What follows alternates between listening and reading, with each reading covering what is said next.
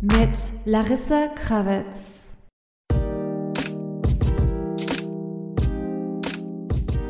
Die heutige Folge wird unterstützt von Red Bull, das nicht nur viel Energie verleiht, sondern auch Startups flügeln. Es gibt viele gute Startups mit tollen Ideen, aber nur wenige schaffen es groß zu werden. Gerade die Suche nach Erstinvestment, nach Business Angels gestaltet sich oft schwierig. Deswegen unterstützt Red Bull junge Startups mit einer Network Party, bei der Ihnen Flügel verliehen werden. Man kann sich anmelden bei Red Bull Work and Roll, W-O-R-K-N-R-O-L-L und sich dort bewerben. Die zehn kreativsten Einsendungen gehen ins Finale, werden dann noch zu ihrem Startup befragt, um zu testen, wie stark ist diese Brand des Startups, wie hart wird dort gearbeitet, aber auch wie hart wird gefeiert. Und um das noch einfacher zu machen, bekommen die zehn Finalistinnen einen Red Bull Cooler und einen Jahresvorrat an Red Bull Energy Drinks. Und die Top 5 kommen in den Genuss einer Red Bull Networking Party für Ihr Office. Bewerbt euch schnell, denn die ersten 150 Anmeldungen werden mit einem Red Bull Work and Roll Party Package belohnt. redbull.com-work and roll, damit ihr eurem Startup mit einer Networking Party Flügeln für die Zukunft verleihen könnt.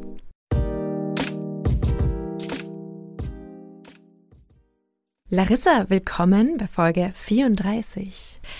Ich freue mich sehr, dass wir diese Folge hier aufnehmen, die letzte Folge Nummer 33 über die 70er Jahre und die Parallelen zu heute war mega spannend und sehr viele von euch haben sie gleich nach dem Release gehört und deswegen tauchen wir noch tiefer in das Thema investieren in schwierigen Zeiten ein und da gibt es gute und schlechte Nachrichten beziehungsweise Beispiele und die werden wir uns heute ansehen. Das heißt, heute geht es weiter mit dem Lernen aus der Geschichte. Wir werden uns Beispiele ansehen, negative und positive. Genau, und zwar Beispiele der extremsten Krisengewinnerinnen ever. Also sollen wir vielleicht gleich mal mit den krassesten Beispielen beginnen oder vielleicht mit einem kurzen Marktblick. Ja. Seit Beginn des Jahres 2022. Denn wie wir bereits in den vorherigen Folgen besprochen haben, ist 2022 ein schwieriges Aktienjahr, weil einfach viele Faktoren schwer auf den Märkten wiegen. Es ist einerseits die Inflation, es sind andererseits die Zinsschritte, die in den USA schon begonnen haben. Für diejenigen, die vielleicht das erste Mal eine Investorella-Folge hören, Zinsschritte sind tendenziell schlecht für die Aktienmärkte. Denn wenn die Zinsen, die ich auf einem Sparkonto bekomme, relativ hoch sind, dann würde ich nicht unbedingt ein risikoreiches Investment machen. Also je höher die Zinsen, desto attraktiver ein Spareinlageninvestment oder ein Anleiheninvestment, ein Staatsanleiheninvestment zum Beispiel. Und natürlich ist es auch so, dass sehr viele institutionelle Investorinnen, aber auch Privatinvestorinnen, vor allem in den USA, auf Kredit, also mit Leverage, investieren. Und äh, wenn die Investmentkredite teurer werden, dann äh, ist das Investieren natürlich auch teurer. Das wiegt eben auch auf den Aktien und die Unternehmen selbst müssen sich dann teurer finanzieren, wenn die Zinsen höher sind. Also da gibt es so äh, einen inversen Zusammenhang zwischen hohen Zinsen und Aktienkursen. Also wenn die Zinsen steigen, dann leiden die Aktienkurse tendenziell ein bisschen drunter.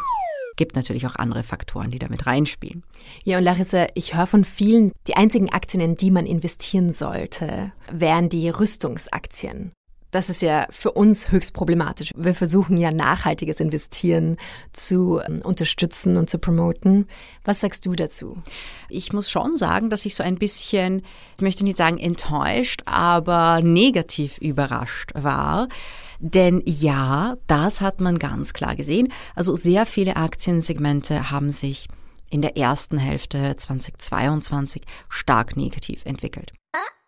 Also wenn wir jetzt von Tech-Stocks äh, reden, außer die wirklich, wirklich großen Aktien, bei den kleineren Titeln hat man Verluste teilweise von 50, teilweise auch von, von 90 Prozent, gerade auch in Bereichen, die eigentlich sehr nachhaltig gelten. Und ein paar wenige Industrien sind gut gelaufen, darunter auch die Rüstungsindustrie. Mhm es ist eigentlich relativ klar, dass man sagt, okay, die Welt rüstet auf. Viele Länder fahren jetzt ihre Rüstungsausgaben hoch und es gibt eben eine limitierte Anzahl an Konzernen, bei denen sie einkaufen können.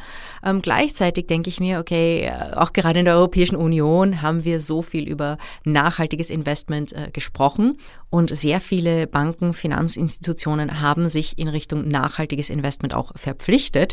Und dann denke ich mir, okay, woher kommen denn die ganzen Kursgewinne der Rüstungsaktien? Also da muss ich schon sagen, Nachhaltigkeit entweder ganz oder gar nicht und Rüstungsaktien sind da enorm, enorm problematisch. Und die haben auch wirklich, also einer der größten Rüstungskonzerne, Lockheed Martin, die haben seit Anfang des Jahres 23 Prozent zugelegt, mhm. also definitiv nicht schlecht. Äh, BAA Systems, britisches Unternehmen, über 35 Prozent. Äh, dann gibt es ein paar kleinere äh, Rüstungskonzerne, Northrop Grumman, Raytheon, die haben so zwischen 10 und 20 Prozent zugelegt gibt auch ein paar Mischrüstungskonzerne, zum Beispiel Airbus und Boeing, die auch militärisch Flugzeuge herstellen. Wobei man, man könnte jetzt nicht hergehen und sagen, dass Boeing ein äh, reines Rüstungsunternehmen ist, einfach weil sie hauptsächlich im kommerziellen Bereich aktiv sind. Aber Flugzeuge, ja, Boeings kann man für verschiedene Verwendungen. Ähm, einsetzen. Und deswegen sind sie auch zum Teil, also Airbus und Boeing, werden zum Teil der Rüstungsindustrie auch zugeordnet. Also da gab es schon eben einige Rüstungsunternehmen, die die gut gelaufen sind.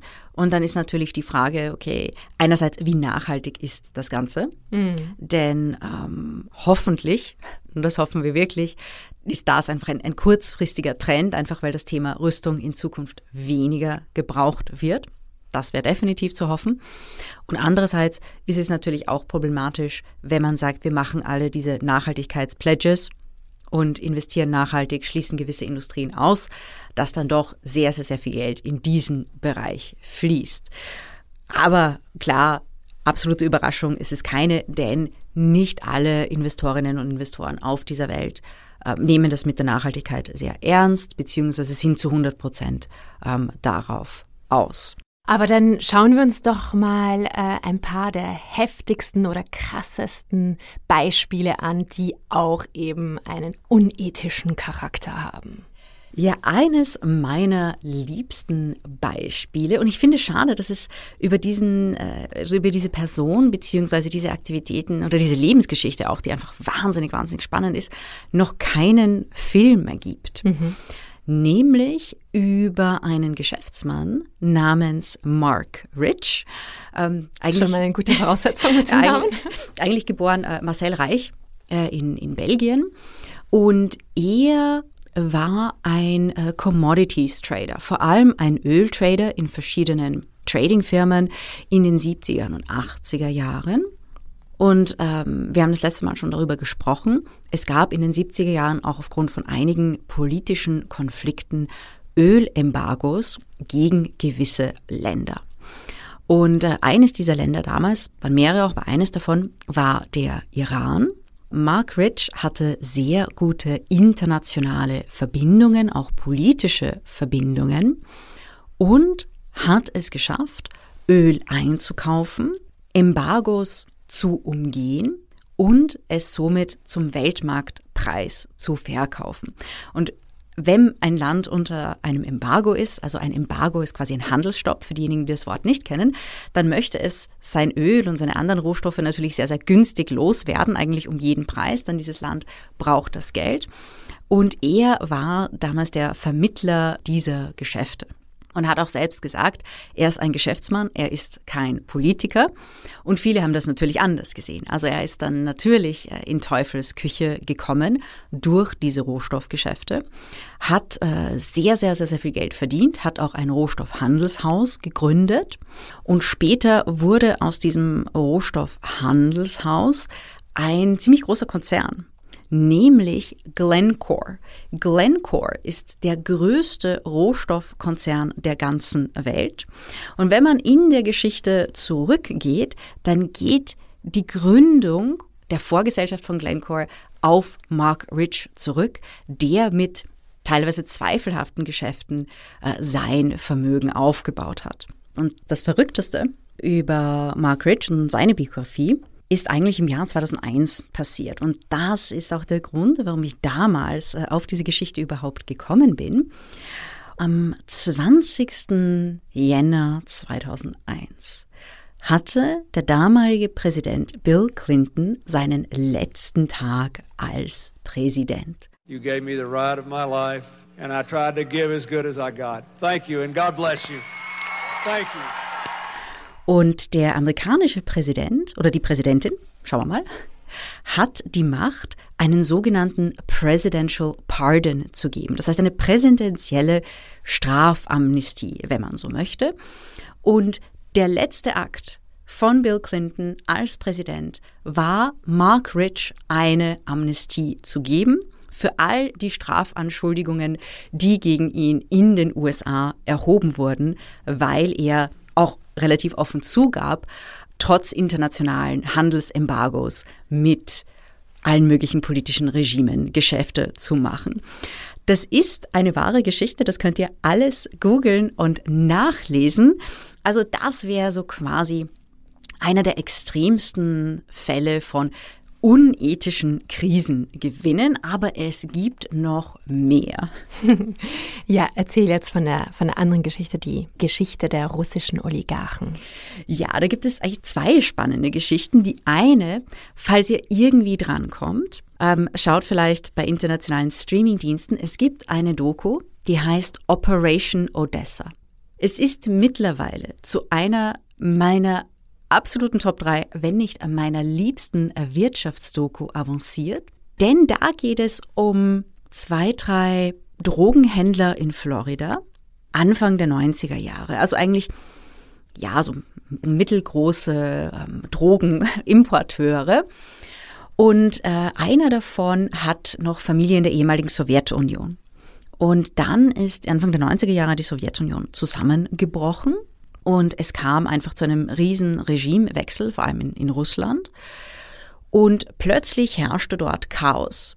Und weil Chaos herrschte, stand so gut wie alles zum Verkauf, inklusive militärische Waffen und militärischen Geräten, militärischen Fahrzeugen, einfach weil das Militär nicht mehr bezahlt wurde. Und ähm, wenn dann Leute kamen und Angebote machten, diese Geräte zu kaufen, dann wurde dem manchmal nachgekommen. Und genau darum geht es in dieser Doku, ist eine wahre Geschichte. Das ist eine extrem lustige Geschichte, wenn man sie sich ansieht, wie weit diese relativ unwissenden ähm, Typen gegangen sind. Denn sie hatten vor, um den Drogenschmuggel aus Südamerika in die USA einfacher zu machen, ein russisches U-Boot zu erwerben und sind über die Connection des einen äh, Typens wirklich so weit gekommen, dass sie nach Russland gereist sind und den Rest werde ich euch nicht verraten. Ich kann nur eines sagen, es gab zwei, drei Situationen in dieser Doku, wo ich laut gelacht habe und es ist ein absoluter Wahnsinn, was damals abgegangen ist. Also das ist auch so ein Beispiel. Es ist aber nur ein kleiner Teil eines wesentlich größeren Phänomens von dem damaligen Regimewechsel. Denn als plötzlich äh, die UdSSR zusammenbrach, herrschte wirklich Chaos. Und ähm, gerade im Zuge dessen, dass viele Leute einfach vom Staat nicht mehr bezahlt wurden oder nur mehr sporadisch, war es manchen Menschen möglich, einfach irgend, die Zugang zu irgendwelchen Dingen hatten, diese zu verkaufen. Und gerade jene, die internationale Verbindungen hatten und einiges über Märkte, über Wirtschaft, über, über Handel verstanden, begannen dann zum Beispiel Öl und andere Rohstoffe zu exportieren. Der Grund dafür war, dass es einen Inlandspreis für Rohstoffe gab, der staatlich geregelt war. Und dieser lag weit unter dem Weltmarktpreis. Das heißt, wenn man zum Beispiel Öl exportierte, konnte man, ein, konnte man es am Weltmarkt um ein Vielfaches verkaufen. Dieser Export von Öl und anderen Rohstoffen war natürlich illegal. Aber dann herrschte plötzlich Chaos. Die Menschen wurden nicht bezahlt.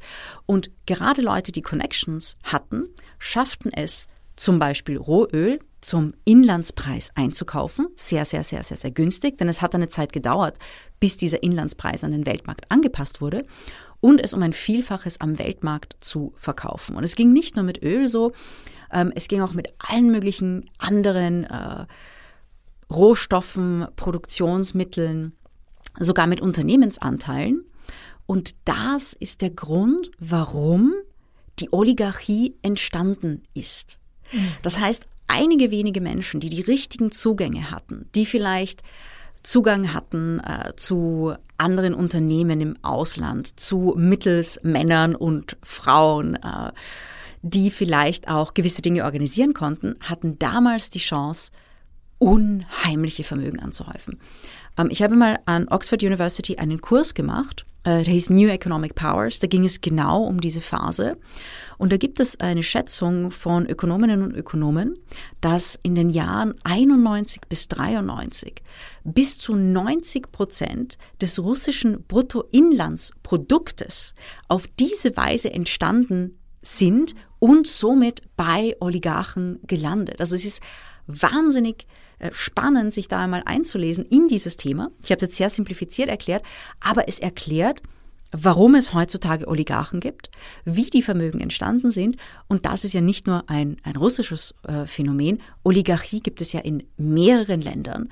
Und sehr oft ist die Oligarchie aufgrund eines Regimewechsels und aufgrund von Chaos entstanden, weil gewisse Leute zur richtigen Zeit am richtigen Ort waren und eben Wirtschaftskenntnisse hatten und internationalen Handel verstanden, aber vor allem auch internationale Connections hatten. Und die Vermögen, die damals quasi angehäuft wurden, sind wirklich immens. Man muss sich vorstellen, 90 Prozent des Bruttoinlandsproduktes eines Jahres geht an vielleicht ja eine sehr sehr kleine Gruppe yeah. von Menschen. Genau. Und das heißt also, unsichere Zeiten bringen eben Chancen. Auf der einen Seite für äh, vielleicht unethische Geschäfte, aber auf der anderen Seite auch für ethische Geschäfte. Ja, ethische Geschäfte vor allem auch, weil gerade in unsicheren Zeiten sehr viel Innovation entstehen kann. Ja. Muss nicht immer, aber ich denke mir, in unsicheren Zeiten ähm, sind Leute eher zu Experimenten bereit, beziehungsweise zu sagen, naja, puh, das ist jetzt ein bisschen hart, probieren wir XYZ einmal aus. Und in der Vergangenheit äh, dachten die Leute eher, so wie gerade bei uns, naja, Gas ist ja billig, brauchen wir uns nicht, nicht weiter drum kümmern. Aber nun sind die, sind die Menschen generell doch eher zu Experimenten bereit. Und das hat sich auch in der Vergangenheit gezeigt, in den verschiedensten Situationen. Also eine Situation zum Beispiel ist das Solarpanel. Solarpaneele wurden in der Mitte des 20. Jahrhunderts vor allem in der Raumfahrt angewendet. Also das Solarpanel, die Idee, dass man von der Sonne Energie einfängt, um damit äh, etwas mit elektrischem Strom zu betreiben. Ähm, also gerade von der NASA wurden Solarpaneele sehr, sehr weit entwickelt. Und es war dann auch die Energiekrise in den 70er Jahren, die Leute dazu brachte zu sagen, in Ordnung, jetzt versuchen wir das Solarpanel quasi vom Weltall auf unser Hausdach zu holen, mehr davon zu produzieren und das einfach für die kommerzielle Nutzung, für Unternehmen, für Privathaushalte anzuwenden. Und da gab es einen richtigen Sprung an Weiterentwicklung der äh, Solarenergie. Es gab alle möglichen Modelle von energieautonomen Häusern. Also wenn wir jetzt zurückdenken und denken, wow, es war in den 70er Jahren, vor 50 Jahren gab es das schon da wurde diese Technologie, gab es mal diese erste große Solarwelle. Mhm. Und die ist leider wieder ein bisschen ähm, zurückgeschwappt, wenn man so möchte, einfach weil äh, fossile Brennstoffe dann doch wieder billiger wurden. Aber es war mal ein großer Schritt und auch innovationstechnisch und forschungstechnisch wurden da viele, viele Grundsteine gelegt für die Solarpaneele und andere Solarenergiesysteme, also andere Teile des Systems, die wir heute haben. Aber im Prinzip die Idee von Solarenergie wurde aufgrund der Energiekrise mal so, so richtig populär. Das erste Mal in den 70er Jahren. Mhm. Und ein anderes Beispiel hat mehr mit einer Strumpfhose zu tun. Ja, also äh, ganz spannend ist auch das Nylon. Heutzutage sind unsere Strumpfhosen ja nicht mehr aus Nylon, sondern aus anderen Stoffen. Und ähm, Nylon wurde erforscht bzw. entwickelt von dem Chemiekonzern DuPont. Chemiekonzerne sind natürlich auch heutzutage, was die Nachhaltigkeit betrifft, relativ fraglich. Da gibt's auch, also diese, diese Münze hat natürlich auch äh, zwei Seiten. Aber generell ist der DuPont-Konzern aus, ähm, eigentlich aus, aus der Rüstung entstanden. Eines der ersten Dinge, die von dem Vorlaufunternehmen des Konzerns produziert wurden, war Schießpulver. Und so entstand im Prinzip das Unternehmen, so entstand der Konzern. Und später haben sie das Wissen, die Forschung, die eigentlich für ähm, Kriegsmaschinerie gedacht wurde, umgewandelt auf kommerzielle Nutzung. Das heißt, auch Dinge, die am Anfang vielleicht für nicht ethische Anwendungsbereiche erforscht wurden, kamen dann später in den Mainstream. Eben Strumpfhosen und andere Dinge, also auch alle möglichen Plastikprodukte oder viele der Materialien, die wir heutzutage haben, die wir täglich nutzen, ähm, sind dann entstanden, als diese Konzerne gesagt haben, nun herrscht Frieden, jetzt müssen wir schauen, dass wir diese Materialien für praktische Dinge des Alltags verwenden. Also das ist auch einer der positiven Aspekte von Krisen, dass man sagt, okay, es gibt hier etwas, das wird vielleicht anfänglich in einem negativen Kontext verwendet, aber man kann es umwandeln. Und das ist, glaube ich, auch sehr wichtig, wenn wir darüber nachdenken, wie wollen wir unsere Konzerne nachhaltiger machen. Denn es gibt viele Produkte, viele äh, Chemikalien, viele Maschinen, viele Rohstoffe, die man auf nachhaltige oder unnachhaltige Weise in der Zukunft verwenden kann. Und ich denke mal, da ist es ganz, ganz wichtig zu schauen, okay, wie wurde das in der Vergangenheit gemacht? Ja, das stimmt. Und dann gibt es ja auch noch das Flaschenrecycling. Ja, das ist auch eine ganz spannende Sache. Ähm, es gibt ein Unternehmen, das ihr mit höchster Wahrscheinlichkeit kennt, beziehungsweise damit sogar körperlich in Kontakt äh, hm. wart. In den 70er Jahren wurde ein Unternehmen namens Tomra in Norwegen gegründet und Tomra stellt Flaschenrecycling-Systeme her. Also wenn du eine Pfandflasche in den Supermarkt zurücktragst und sie in diese Pfandflaschen-Recycling-Maschine gibst, dann ist die Chance in Europa, glaube ich, zwischen 70 und 80 Prozent, dass das eine Tomra-Maschine ist. Das heißt, du hattest höchstwahrscheinlich schon Kontakt mit dem Unternehmen mehrmals, ohne es zu wissen. Und ähm, die Idee der Pfandflasche und das Pfandflaschensystem, das Pfandflaschenrecycling, ähm, ist auch etwas, das in den 70er Jahren entstand, denn man muss wissen, dass als Öl und Gas, also gerade Öl sich verteuert hat, das Öl, Rohöl, ein Vorprodukt für verschiedene Plastikarten ist. Das heißt, wenn Öl teurer wird, steigen auch die Preise für verschiedene Plastikarten. Und aufgrund dessen wurde dann auch das Thema Recycling sehr, sehr, sehr stark forciert. Und wenn man sich ansieht, äh, das Unternehmen Tomra, die sind sogar börsennotiert, haben eine unglaubliche Kursentwicklung in den letzten 20 Jahren hingelegt. Also da äh, mit, mit einer Tomra-Aktie hätte man die in den späten 90ern erworben, ähm, hätte man damit auf jeden Fall ein Vermögen gemacht. Und das zeigt eben auch, ja, in Zeiten, wo vielleicht Rohstoffe teurer werden, wo man über Recycling nachdenken muss, gibt es Unternehmen, die dann sagen, hey, wir machen Recycling-Systeme und die dann richtig, richtig, richtig toll damit wachsen können, dass sie unsere Ökonomie nachhaltiger machen. Und ich finde, solche Dinge, also die Tomra-Geschichte, das sind Dinge, die wirklich, wirklich sehr viel Mut machen. Mhm, das stimmt. Ja, und Larissa, dann gibt es noch die gesellschaftspolitische Ebene. Wir haben letztens über die Frauenbewegungen in Zeiten von Kriegen und in Nachkriegszeiten geredet.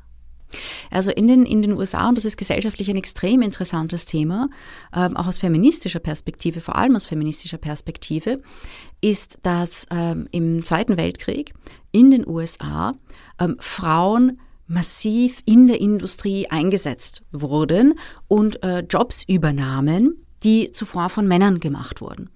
Das heißt, viele Frauen standen dann plötzlich im Berufsleben, also die, die Quote der Frauen im Berufsleben stieg sehr stark an. Und das hat natürlich auch einige Dinge dann am Arbeitsmarkt verändert, weil viele Frauen, es gab dann ein bisschen einen Backlash in den 50er Jahren, aber obwohl wir über die 50er Jahre so quasi als dieses Hausfrauen, 50er Jahre Hausfrauenjahrzehnt nachdenken, dürfen wir nicht vergessen, dass die Müttergeneration damals oder die, die Frauen, die bereits erwachsen waren, sehr stark im Berufsleben, auch in harten Jobs steckten. Nur kurz davor. Und das hat natürlich auch dazu geführt, dass diese Frauen dann am Arbeitsmarkt bleiben wollten. Und äh, ganz spannend ist, dass diese Frauen ihr Geld zu einer sehr hohen Quote gespart haben. Es gab ja auch nicht viele Möglichkeiten, Geld auszugeben. Es gab einfach auch aufgrund des Krieges gewisse Knappheiten und die Menschen hatten andere Dinge im Sinn als Konsum. Die Frauen hatten zum ersten Mal Geld. Das heißt, sie haben es gespart. Und nach Kriegsende wurden viele Frauen aus den Jobs wieder rausgedrängt, aber es wurde dennoch sehr normal, dass Frauen in der Arbeitswelt präsent waren. Und ein ganz spannender Faktor ist auch, was diese Frauen mit ihren Ersparnissen gemacht haben. Sie haben diese Ersparnisse dann in den späten 40ern, Anfang der 50er oft für Anzahlungen für Immobilien, also für ein Eigenheim verwendet. Und mit diesen Ersparnissen die sie nach Kriegsende dann plötzlich ausgegeben haben. Für Immobilien, für Möbel, für elektronische Gegenstände, für Nylonstrumpfhosen, haben diese Frauen dann auch den Grundstein für die Prosperität der USA in den 1950ern gelegt. Das heißt, die Frauen haben ihren Platz in der Arbeitswelt ergattert und eine Immobilie dann noch dazu. Also das ist immer auch etwas, das in Krisensituationen passiert. Krisensituationen öffnen Gesellschaften nicht nur für ökonomische, aber auch für gesellschaftliche Dynamiken. Ja, das erinnert mich eben an die Veränderungen, an die politischen Veränderungen, die in Ruanda nach dem Genozid äh, 1994 stattgefunden haben, also Hutus gegen Tutsi. Und damals haben die Frauen nach dem Genozid das Land äh, wieder aufgebaut und heute ist es so, dass in Ruanda, also im ostafrikanischen Land, 60 äh, Prozent der Parlamentsabgeordneten Frauen sind. Und das ist quasi die höchste Quote der Welt. Das ist natürlich auch eine, eine ja, sehr, sehr starke gesellschaftliche Dynamik, die aus einem für absolut fürchterlichen, fürchterlichen Ereignis entstanden ist. Ich weiß gar nicht, äh, ob der Genozid in Ruanda in Österreich geschichtlich so gelehrt wird. Also wenn Kaum. nicht, dann, dann informiert euch einmal darüber, das ist auch sehr wichtig, darüber zu lernen. Und es gibt in Ruanda noch eine zweite Sache, wo auch aus einer schwierigen Situation etwas sehr Praktisches gemacht wurde. Äh, darüber habe ich vor circa einem Jahr gelernt in einem sehr detaillierten Wissenschaftspodcast. Und da geht es um den Kivu-See. Ein See, zwischen Ruanda und der Demokratischen Republik Kongo. Und dieser See ist nicht ganz ungefährlich, denn dieser See hat auch vulkanische Aktivität. Und am Boden dieses Sees sind enorme Mengen an Gasen gefangen. Und sobald diese ausbrechen oder hier vulkanische Aktivität geschieht, äh, kann das extrem, extrem gefährlich werden für die Menschen, die um den See sind. Und das, was dann gemacht wurde, also die Leute haben quasi gesagt, okay, wir haben hier einen See mit ziemlich gefährlichen Gasen. Wir bauen hier ein Gaskraftwerk und bauen diese Gase absichtlich ab und nutzen sie, um unser Land mit Strom zu versorgen. Das heißt, aus einer relativ gefährlichen Sache, aus etwas, das äh, eventuell auch dazu führen könnte, dass der gesamte See kippt, äh, beziehungsweise dass Menschen zu Schaden kommen, hat man einfach gesagt, okay, wir finden einen Weg, diese Gase zu nutzen, um unser Land zu elektrifizieren. Und funktioniert das? Ähm, es funktioniert. Äh, das, das Werk wurde 2016 eröffnet. Das heißt Kivu Watt. Wahnsinnig, wahnsinnig spannend, wie das gemacht wird.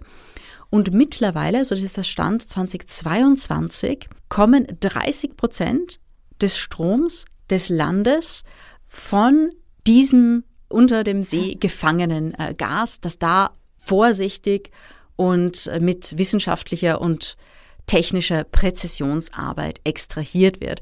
Das heißt, man nimmt hier quasi eine gefährliche vulkanische Aktivität und sagt, okay, wir greifen hier vor und wir nutzen das, um günstige Energie für unser Land zu schaffen. Also das ist auch etwas, bei dem man sagt, okay, hier ist die Situation, was können wir daraus machen? Und ich finde gerade immer, wenn es um Innovation geht und äh, wissenschaftliche Fortschritte, dann sind es oft Krisen, dann sind es oft tendenziell gefährliche Situationen, die uns dazu animieren, etwas Neues zu probieren und zu sagen, hey, das können wir doch besser machen. Und jetzt ist die Zeit, denn jetzt sind die Leute offen dafür. Jetzt ist auch ein bisschen so die, der Schmerz vielleicht groß genug, um zu sagen, wir sind bereit, Neues zu versuchen. Und was wünschst du dir, Larissa, in diesen Krisenzeiten? Also der Grund, warum ich diese Folge auch aufnehmen äh, wollte, ist, weil momentan Pandemie, Krieg, Klimawandel äh, sehr präsente Themen sind und das dazu führt, dass gerade viele junge Menschen die Nerven verlieren, also wirklich in, in äh, Depressionen, in sehr negative Gedanken abgleiten. Und ich möchte auch ein bisschen transportieren, dass es auch in Krisen Chancen gibt, dass man diese unethisch und ethisch nutzen kann. Es gibt immer beides. Das gibt es in Boomzeiten, das gibt es in Krisenzeiten. Ähm, es ist zum Beispiel auch so, dass es oft heißt, ja, also ähm, es ist absolut moralisch verwerflich, in Krisen Geld zu verdienen. Ähm, wenn man sich anschaut, welche Innovationen entstehen können und was man daraus machen kann, sehe ich es eigentlich ein bisschen auch als eine gesellschaftliche Verpflichtung zu sagen, okay, jetzt haben wir eine Krisensituation, wie kommen wir da wieder raus? Aber vor allem auch, wo muss investiert werden, jetzt wo wir die Chance haben, die Gesellschaft zu verändern und es besser zu machen. Und es ist in Wahrheit auch sehr gut, wenn Leute die gesellschaftliche Veränderung anpacken, durch Innovation auf ethische Art und Weise Geld verdienen. Das ist sehr, sehr motivierend, denn es gibt einfach viele Probleme, die uns gerade in Krisenzeiten besonders auf den Kopf fallen. Und wenn man sich dadurch nicht so sehr beeindrucken lässt, wenn man sagt, okay, es ist schwierig, aber welche Chancen gibt es? Welche Bereiche sind jetzt besonders gefragt?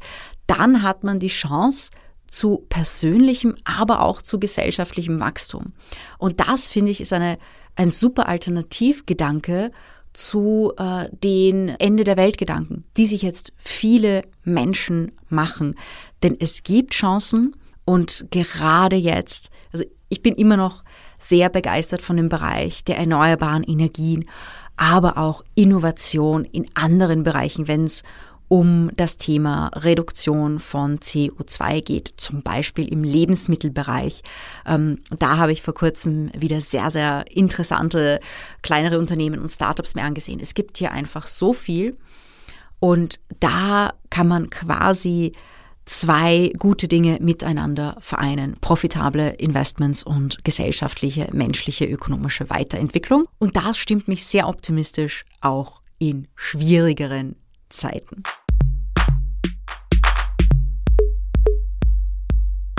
Ja, gut, Larissa. Das heißt, wir sehen uns in zwei Wochen wieder und machen weiter mit unserer Mini-Staffel über Krisen, krisensicheres Investment, extreme Krisengewinne und die 70er Jahre.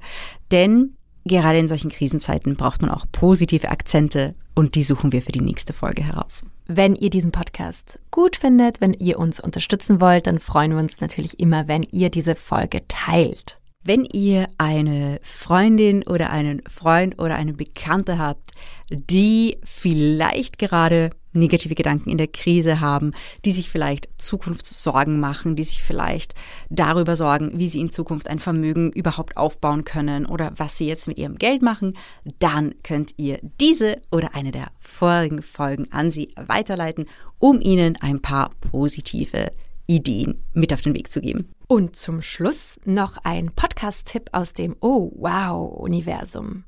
In der aktuellen Folge von Philosophieren mit Hirn beschäftigt sich die Philosophin Liz Hirn auch mit dem Thema, das uns jetzt gerade alle so umtreibt. dem Krieg.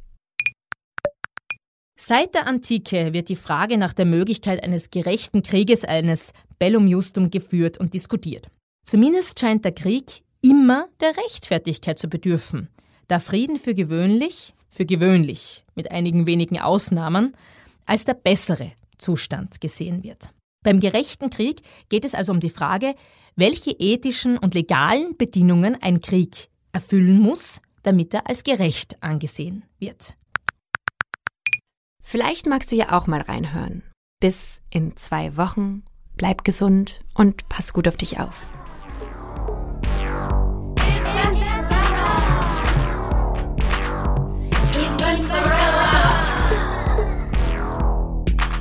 Mit Larissa Krawitz. Dieser Podcast wurde präsentiert von Oh, wow.